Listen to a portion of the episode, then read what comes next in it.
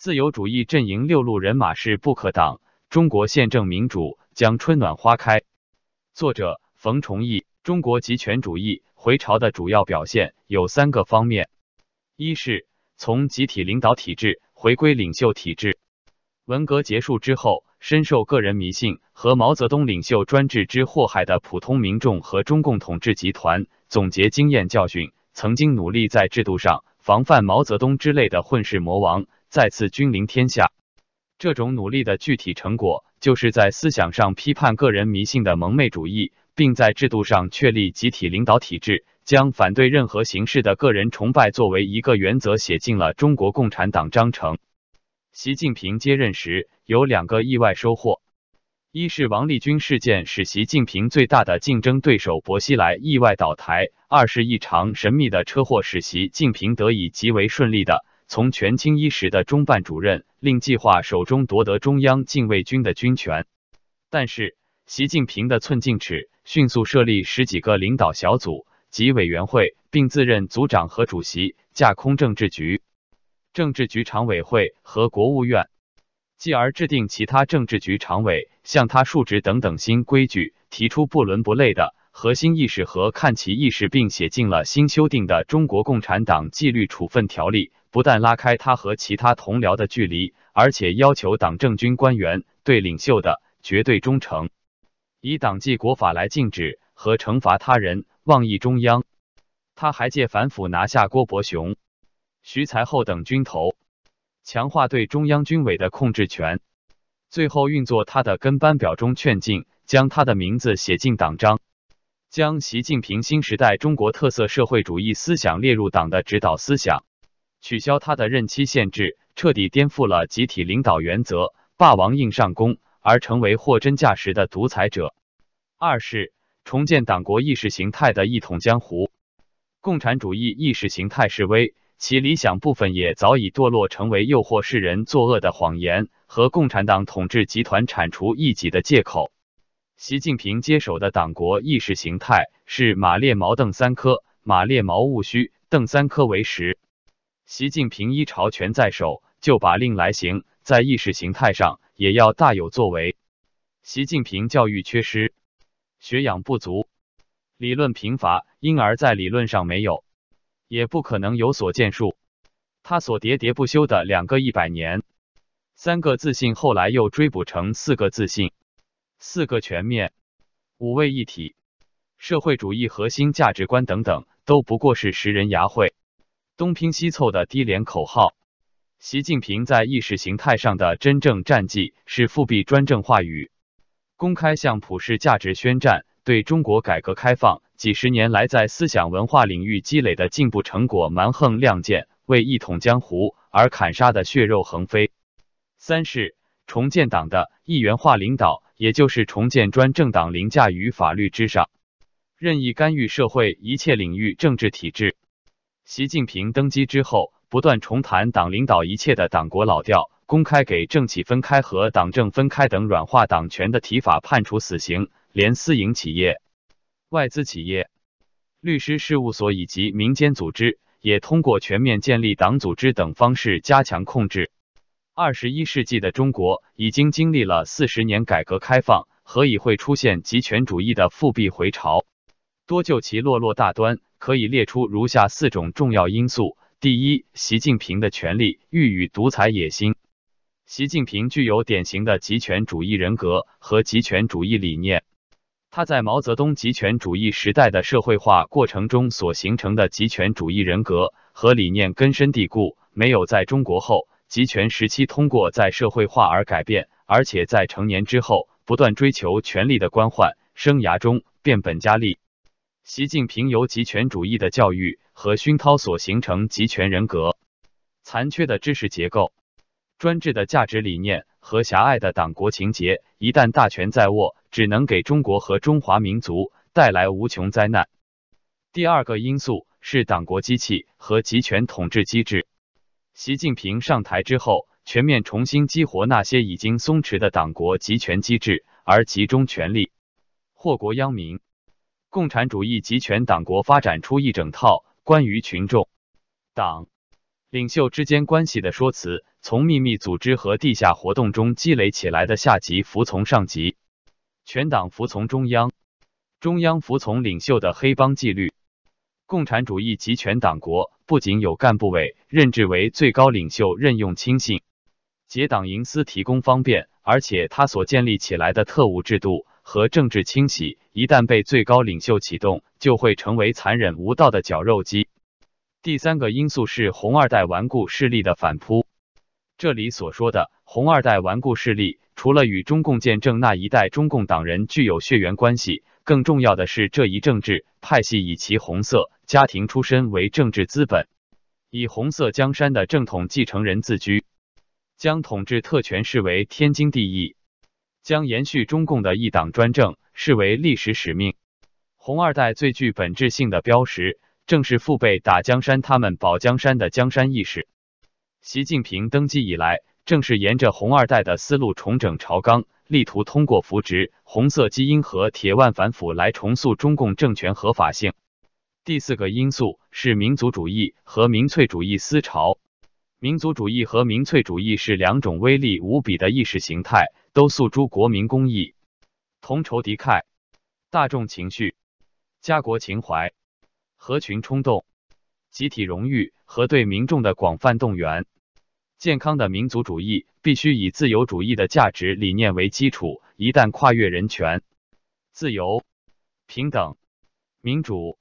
和平、理性等超越民族界限的普世价值，民族主义既在内政中成为专制主义的帮凶，也会轻而易举的滑向排外主义、沙文主义、种族主义。国家主义和法西斯主义，当今中共统治当局，特别是以习近平为核心的党中央，利用中华民族因为近现代中国的百年屈辱而积淀的仇外心理和工业化时期高速经济增长所带来的民族自豪感，利用由普遍的腐败造成的仇官仇富心理，相当成功的操控民族主义、国家主义和民粹主义来服务于他的专制主义统治。并导致当下中国的的集权主义回潮。习近平所代表的只是一股逆流，除了使中华民族在这些闹剧中活受罪，根本无法将中国从后集权社会重新拉回到集权社会中去，根本无法阻挡中共后集权政权的败亡和中国向宪政民主转型的潮流。经济上，中共党国权贵资本主义已经到了天怒人怨。回天乏力的地步，疯狂的掠夺造成了两极分化、资源枯竭、环境破坏、国内外市场萎缩和无法扭转的经济下行。饮鸩止渴式的疯狂印钞输血，制造的是无法解套的房地产泡沫、债务危机和金融危机。依靠特权将国有企业做大做强，不惜代价助长国进民退。以及妄图利用私有企业给国有企业供血并提供活力的混改，带来的是企业主们纷纷为了财产安全，宁可走出去受洋罪。政治上制造个人崇拜和任人唯亲的卑劣行径，引发朝野上下越来越大的反感和鄙视。以人划线，袒护红二代的选择性反腐，将法律当成政治工具和权斗工具的，以黑治国，导致反腐运动的道德破产。和寒门官员的离心离德，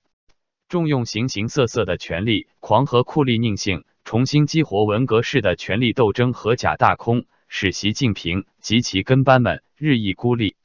思想文化上，习近平红二代公然与普世价值为敌，公然挑战人类的文明底线和道德底线，公然弘扬统治者高高在上、对民众恩威并用而没有半点尊重的法家文化与个体自主。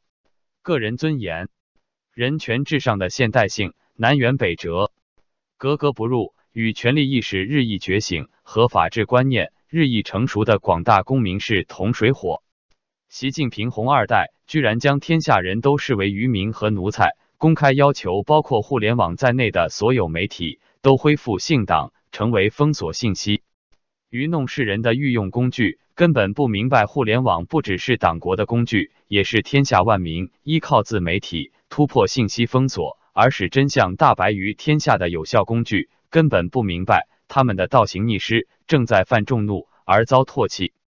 外交上，习近平红二代狂妄的中国道路挑战基于自由民主价值的国际秩序，变本加厉的与国际流氓政权狼狈为奸，全面恶化中国与自由世界的关系，已经在全球范围内引起反弹和反制。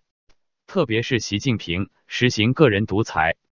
执行对普世价值公开宣战的政治路线，使国际社会期待中国从经济转型走向政治转型的善良愿望彻底落空。主要民主国家不得不勇敢应战，放弃三十年来试图通过无条件交好以引导中国转型的战略。世界民主联盟开始重新集结起来，联手围堵中共，使世界第二次冷战从中共的单方面战争转变为共产专制和宪政民主的两军对垒。中共党国的注定败亡，归根结底还是因为他无法克服内在的政权合法性危机。中共当年投身中国宪政运动，是打着追求民主宪政的旗号，推翻正在走向宪政的国民党威权主义政权而上台的。当公民还在整体上愚昧无知、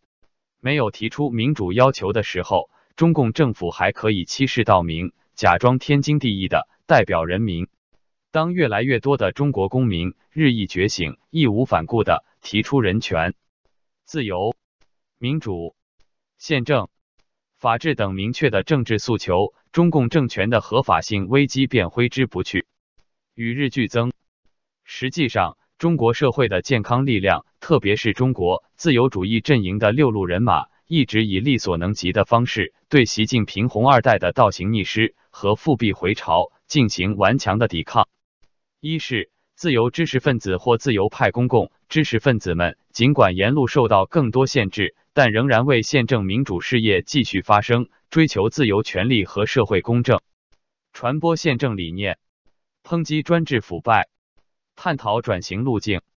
二是党内民主派，尽管终于失去了炎黄春秋和共识网最后两个集体言论平台，他们追求宪政民主的理想目标更为明确，仍然一方面化整为零，各自为战，一方面转变为潜伏力量，待机而动。三是民运异议人士在国内的活动空间几乎全部丧失，但仍然高举着自由、民主、人权、宪政、法治的旗帜，坚守着海外阵地，并保持与国内民众千丝万缕的联系。四是基督教自由派以及崇尚宗教信仰自由的其他人士，在遭受迫害时更加坚定自己的信仰和殉道精神。五是。维权律师这几年成为党国重点打击对象，但他们并没有被打垮。抗争的队伍在法律共同体及其他民众或明或暗的支持下更加壮大。特别是七零九律师和他们的支持者们勇敢面对党国系统严酷的打压，临危不惧，处变不乱，迫使党国的打压草草收场。六是草根维权人士仍然顽强的战斗在公民维权的第一线。既有忍无可忍时奋起与党国打手正面交锋，也有采取迂回策略进行缠斗和软抵抗。而且各路英雄在风雨中一如既往的抱团取暖，守望相助。实际上，当下中国已经形成了大象无形的自由民主大联盟，做好准备去迎接中国宪政转型的壮丽日出。总而言之，世道逆天的集权党国已被历史淘汰的集权体制。其败亡是无可奈何花落去，顺应世界潮流和大势的中国宪政民主大业，犹如滚滚向前的历史车轮，莫之能挡。面对这样一种历史格局，习近平红二代不是明智的寻求退出机制，不是华丽转身顺水推舟以将功赎罪，而是鱼丸至极地螳臂挡车，妄图无限期的延长集权党国的寿命，除了加重他们的罪孽和中国转型的代价。终将徒增笑料，辛劳日拙。